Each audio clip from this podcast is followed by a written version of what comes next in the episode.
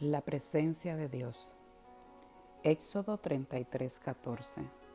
Y él dijo, Mi presencia irá contigo y te daré descanso. A través del camino en el desierto hacia la tierra prometida, Dios había dado promesas a su pueblo a pesar del corazón tan duro que tenía el pueblo de Dios. Su Padre no los había dejado. Así que prometió que su ángel los acompañaría. Pero la falta misma de la presencia de Dios, Jehová, le preocupó a Moisés y lo animó a elevar tres peticiones a Dios. Él quería que Jehová mismo lo acompañara y en cada petición se atrevía a pedir más de lo que había pedido anteriormente. La primera petición que hizo Moisés al Señor fue, Ahora, si he hallado gracia ante tus ojos, por favor muéstrame tu camino.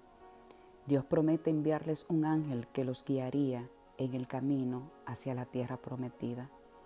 La segunda petición que hizo Moisés, si tu presencia no ha de ir conmigo, no nos saques de aquí.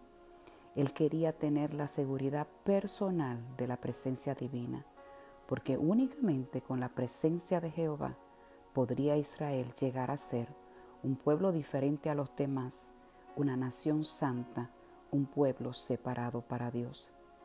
La tercera petición que hizo fue, por favor, muéstrame tu gloria. Moisés no se conformó solo con la promesa de Dios a su, a su vida, al pueblo, sino que le pidió una evidencia al Señor. Él sabía, porque él conocía la presencia de Dios, que por medio de su gloria, él revelaría su poder revelaría su honor y santidad. La gloria es el testimonio de la presencia de Dios. ¿Cuál es tu petición al Señor en este día? ¿Encontrar gracia, sanidad, restauración? ¿O sentir que la presencia de Dios camina contigo en medio de los tiempos difíciles de enfermedad o angustias que estás pasando? O tal vez le estás pidiendo al Señor que muestre su gloria en medio de la situación que estás viviendo. Las evidencias de un milagro sobre tu vida. Eso solamente pasará cuando entremos a su presencia, al lugar secreto, porque conocer su presencia nos da descanso.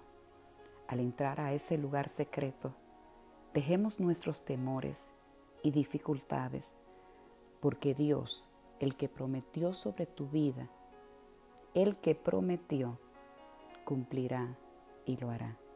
Que Dios te bendiga.